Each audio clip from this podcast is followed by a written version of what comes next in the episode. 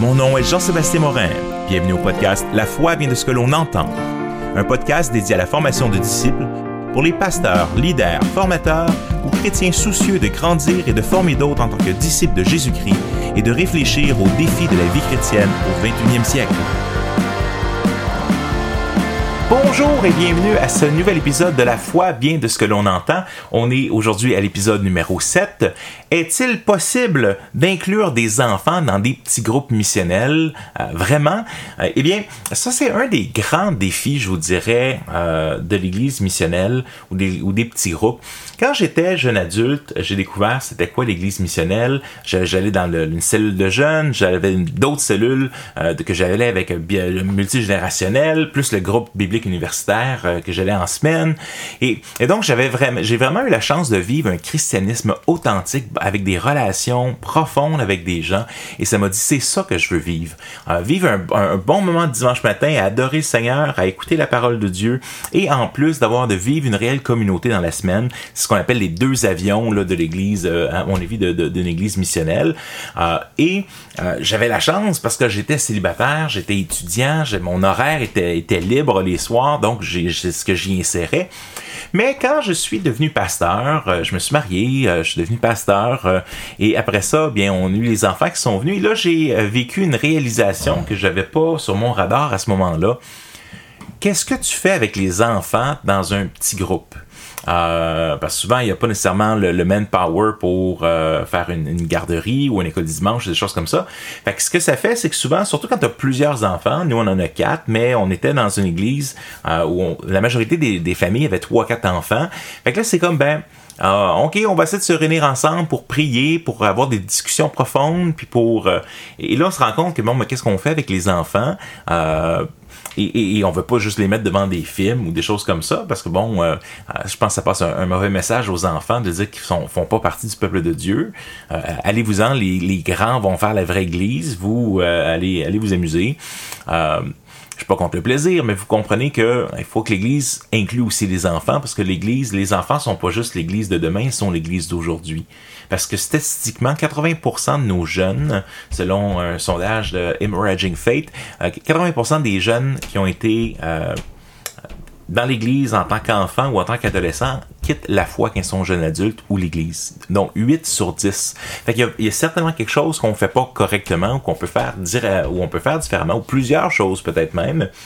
Mais le défi est c'est que des fois on voyait dans, dans un groupe euh, un groupe missionnel un des deux parents qui venait qui se relayait un à chaque semaine, laissait les enfants à la maison puis pour avoir une vraie cellule ou groupe missionnel d'adultes. Et, donc ça nous a euh, a pas mal fait réfléchir comment est-ce qu'on euh, comment est-ce qu'on pense à ça? On a lu un livre par Joel Comiskey, euh, qui est un expert sur l'Église cellule, l'Église missionnelle, et euh, il a écrit un livre qui s'appelle Children in a Cell Ministry. Donc, comment est-ce qu'on on, travaille avec les enfants dans l'Église euh, missionnelle? Et ça, a vraiment, ça nous a vraiment donné des, pistes qui ont vraiment transformé, je vous dirais, euh, notre Église, notre famille. On a décidé de faire un, groupe missionnel un peu obèse. C'est-à-dire, d'habitude, souvent, on va dire aux gens, quand arrives, quand ton groupe arrive là, euh, euh, assez gros pour se multiplier, où il y a plus les c'est difficile d'avoir des relations authentiques, souvent aux alentours de 15-20 personnes, on multiplie le groupe en deux groupes distincts. Mais euh, on a décidé de faire un groupe plus grand. Pourquoi? Parce que dès qu'on incluait trois familles, t'inclus trois familles de six, t'es déjà rendu à 18. Mais là, t'as pas une, une famille manque, t'as à moitié, t'es rendu 12. Et donc, il fallait trouver un moyen d'inclure les familles dans une expérience missionnelle.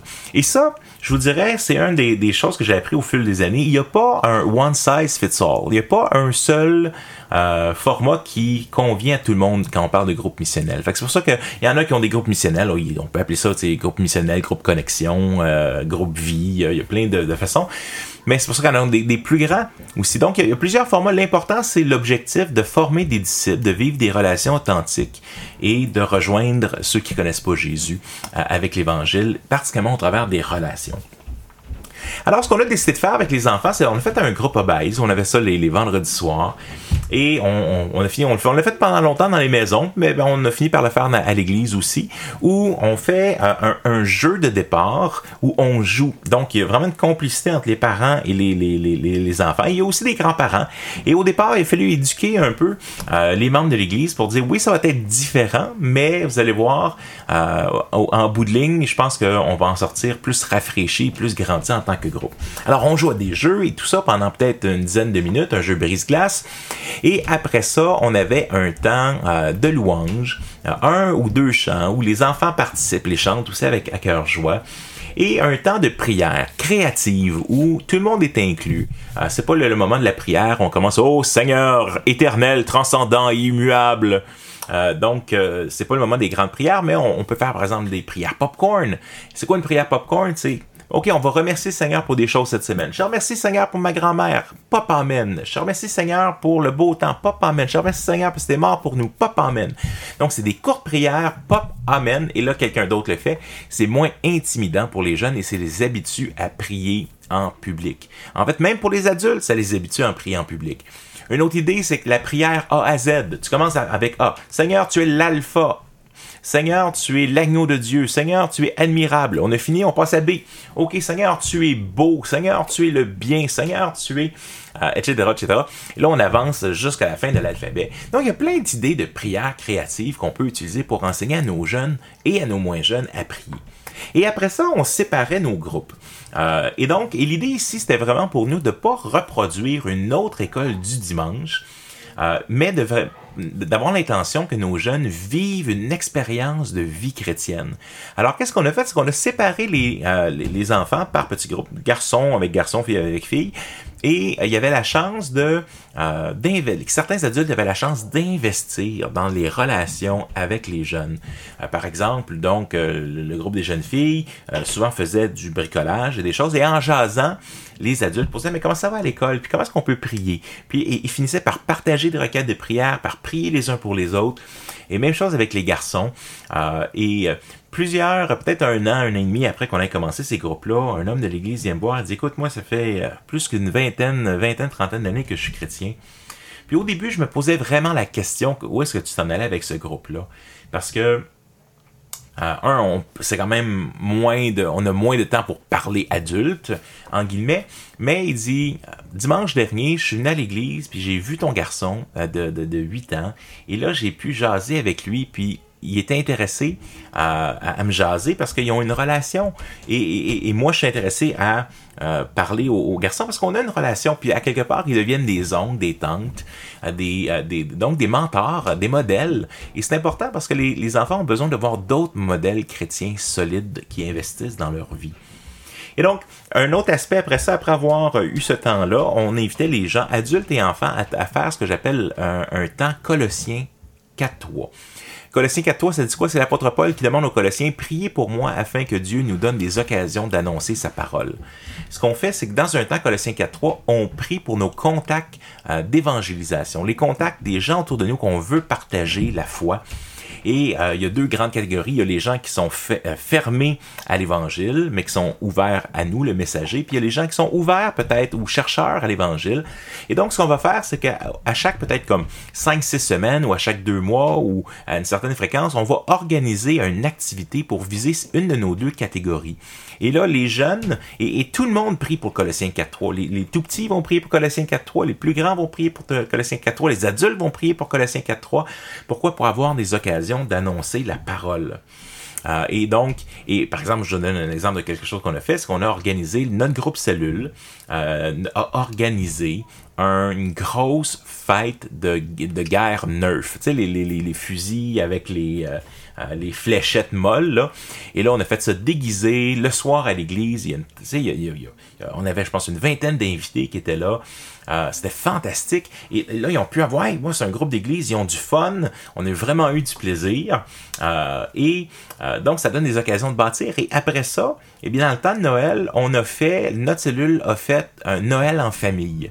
On a décidé d'inviter, de faire un genre de présentation de Noël, un spectacle de Noël avec les enfants de la cellule, puis tout ça, puis de faire un Noël. Fait que c'est pas dans un concept d'une église missionnelle, souvent la responsabilité de, de l'évangélisation retombe dans le groupe Euh, et non dans la grande église. Ça n'empêche pas que l'église peut faire certaines choses. Par exemple, on faisait, on participait dans la fête de la ville à chaque année où on faisait une immense fête familiale.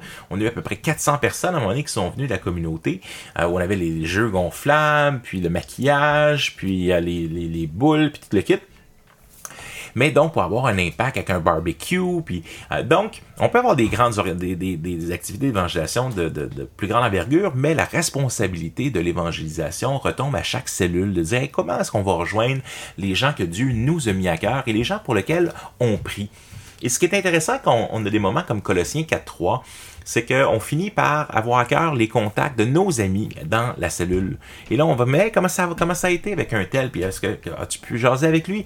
Et donc, ça, crée une proximité les uns avec les autres. Ça démontre, ça donne la chance de faire un investissement intentionnel dans la vie des enfants et ça fait que le groupe en entier vit une expérience de vie chrétienne. Je suis persuadé d'une chose, c'est que la vie chrétienne, il n'y a pas de, de, vie plus fun que de vivre une vie chrétienne. Ça veut pas dire qu'on est toujours dans une joie euh, mais que profondément, euh, je pense qu'il n'y a, pas, il y a, pas de party qui est euh, aussi euh, le fun qu'un party chrétien.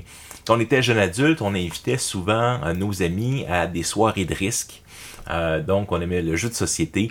Et beaucoup, et, beaucoup des, de gens sont venus et ont vu, hey, c'est quoi cette affaire-là? Vous avez, vous avez pas bu, euh, vous avez pas rien fumé, puis pourtant on a ri toute la soirée, puis on a eu du fun. Pourquoi? Parce qu'on est capable, puis ça, je pense qu'on a besoin de, se mettre dans des contextes où on a du plaisir. Euh, pourquoi? Parce que c'est à l'amour que les gens, euh, c'est à l'amour que nous avons les uns pour les autres que les gens reconnaîtront que nous sommes ses disciples. Et dans ce contexte-là, euh, donc de, cellules familiales, ça donne la chance de vivre une expérience. Et euh, je vous dirais que de plus en plus dans notre monde, euh, qui est plus sécularisé, sais, par le passé, on faisait parfois des, VBS, donc Vacation Bible School, donc des, des genres de camps de jours bibliques par la semaine pour les gens qui sont intéressés.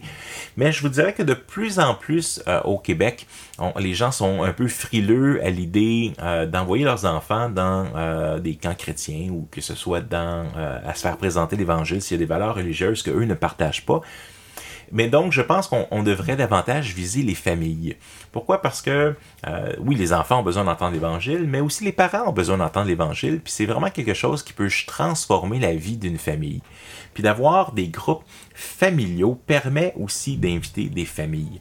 Euh, C'était une de mes euh, grandes questions, justement, parce qu'on avait des contacts parfois qui s'intéressaient un peu à la fois. Puis je disais, on pourrait les inviter dans notre groupe normal, donc un groupe que, que, que nous avons. Et là, je me dis, ouais, mais si j'invite lui, il, ne pourra pas venir avec, parce que ses enfants, qu'est-ce qu'il va faire avec ses enfants? Ils vont pas faire garder leurs enfants à chaque fois qu'il y a un groupe pour aller dans un groupe d'exploration de, la foi chrétienne. Donc, euh, ça donnait comme bon, mais puis si un des deux, si un des deux vient au Seigneur, puis là, c'est pas, pas un contexte idéal. C'est bien, mais ça peut avoir un effet ricochet. Mais l'idée, c'est comment est-ce que je peux rejoindre les familles? Donc, quand on parle d'être missionnel euh, ou d'avoir un groupe missionnel, on n'a pas besoin de sacrifier avoir un petit groupe.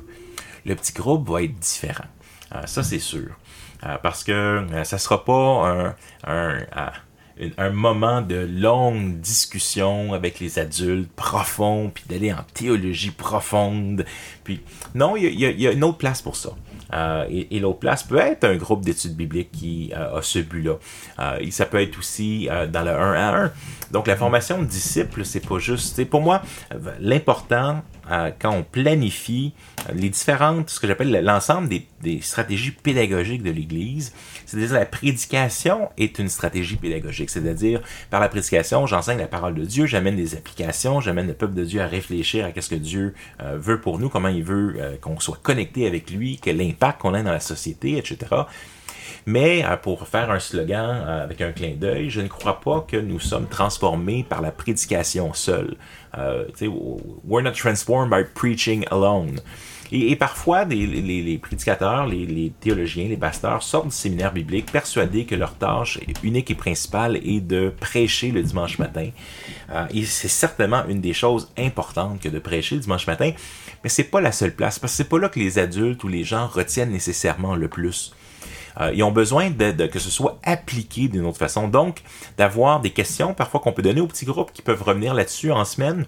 Mais euh, pour moi, la prédication est un des éléments de la stratégie pédagogique. Après ça, mes petits groupes le son, puis après ça, mais c'est quoi le, qu'est-ce que je leur donne comme matériel à passer? C'est quoi mon objectif avec mes petits groupes? Est-ce que je les laisse tout aller, puis on j'espère qu'ils vont se multiplier, puis j'espère qu'ils vont grandir, puis non, non, mais euh, à quelque part, comme une plante a besoin d'un tuteur, donc à côté pour l'aider à pousser droit. Mais euh, les gens ont besoin d'une vision, d'une direction, d'outils, de, formation. Euh, donc, on, ça, c'est des choses qu'on pourra regarder dans d'autres épisodes du podcast.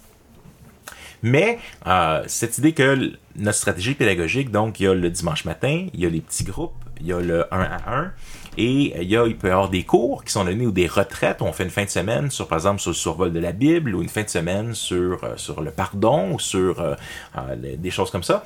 Et donc, l'idée, c'est de dire, OK, si je pour former des gens ressemblés à Jésus, mais j'ai pas juste le dimanche matin.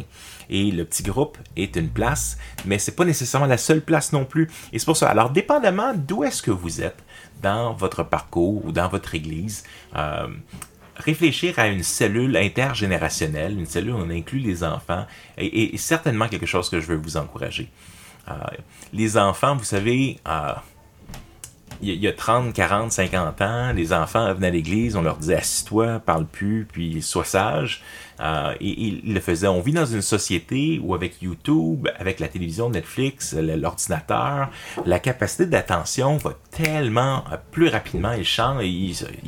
les adultes et les enfants apprennent différemment aujourd'hui que par le passé. Et ils ont une capacité d'attention qui est beaucoup moins grande. Et, dans ce sens-là, il faut réfléchir. Tu sais, des fois, on dit, ah, mais c'est bon, ils écouteront, ça va être bon pour eux. Mais peut-être, mais s'ils n'entendent pas, s'ils écoutent pas, si euh, tu les rejoins pas dans ta prédication, mais il faut pas que, ou dans le petit groupe, ou dire, ah, mais ils peuvent assister à la grande, à la, discussion des grands. Mais la, réalité, c'est que chaque individu dans ton église euh, est un disciple potentiel, est un disciple que, tu, que, que nous avons à former. C'est de penser à eux parce que sinon, qu'est-ce qui va arriver? Ils vont, vont arriver avec l'idée, l'Église, c'est plate. L'Église, c'est pas pour moi. L'Église, c'est, mortel tellement c'est ennuyant. Et pourtant, y a, on peut tellement cultiver une foi euh, de jeunes et en, ayant une cellule de jeunes ou en ayant une cellule intergénérationnelle, euh, que les familles soient au centre, euh, je vous dirais, de de la formation de disciples pour trouver comment les inclure. Mais vous savez, on a toutes sortes de groupes dans l'Église. On a des célibataires, on a des personnes seules, on a euh, des parents, on a des enfants, des adolescents, des jeunes adultes, euh, etc. Mais trouvons des manières de donner des outils à chacune de ces catégories-là. Mais est-ce que c'est possible de rejoindre les enfants avec euh, dans un groupe missionnel? Oui. J'en suis persuadé, je vous en ai donné des exemples cette fois-ci. Et si vous avez des questions ou si vous aimeriez ça, dire hey, euh, nous, on aimerait ça, là, réfléchir à comment faire des groupes missionnels. Écoutez, prenez contact avec nous sur missionnel.org. Euh, on a aussi des formations qu'on peut venir donner, que ce soit au conseil de l'Église ou que ce soit à l'Église, sur c'est quoi une Église missionnelle, c'est quoi partir un groupe missionnel, c'est quoi inclure les enfants dans euh, les activités d'Église ou dans les cultes de l'Église, pour un peu que les gens... Euh, c'est difficile des fois de vendre une idée, mais quand quelqu'un l'a expérimenté ailleurs, eh bien, c'est possible. Et, fait donc, on est là aussi pour donner des formations. Je vous invite, si vous voulez savoir plus sur un peu tout l'aspect missionnel, allez sur donc missionnel.org et cliquez sur où commencer. Euh, donc, vous avez une explication un peu de qu'est-ce qu'être missionnel et vous avez un petit roman théologique.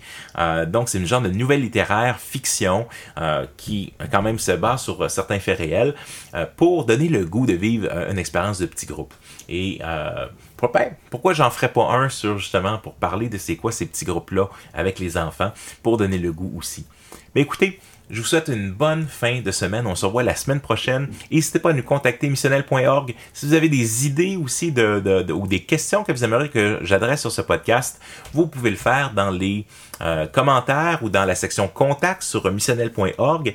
Et si tu as un petit deux minutes, s'il te plaît, partage ce podcast à d'autres sur Facebook, ailleurs, fais un like, euh, recommande sur Apple Podcast ou d'autres ce podcast. Parce que le plus de fois qu'on va partager, le plus ces ressources vont être partagées, le plus qu'on va pouvoir euh, disséminer un peu les informations sur des qu'est-ce que c'est un groupe missionnel euh, vivant et qu'est-ce que c'est un, groupe qui rejoint à l'extérieur. Parce que beaucoup d'églises désirent ça, mais savent pas nécessairement comment faire. Alors nous, à missionnel.org, on a euh, comme mission de donner des outils pour la formation de disciples et pour vivre en tant que chrétien missionnel. Que le Seigneur vous garde. À la semaine prochaine. Missionnel.org est un site de ressources pour la formation de disciples. Des articles, des vidéos, ce podcast, des livres, des e-books et bien plus encore. Missionnel.org est une initiative de One Hope Canada, une mission qui a à cœur de partager l'Évangile à ceux qui ont le moins la chance de l'entendre.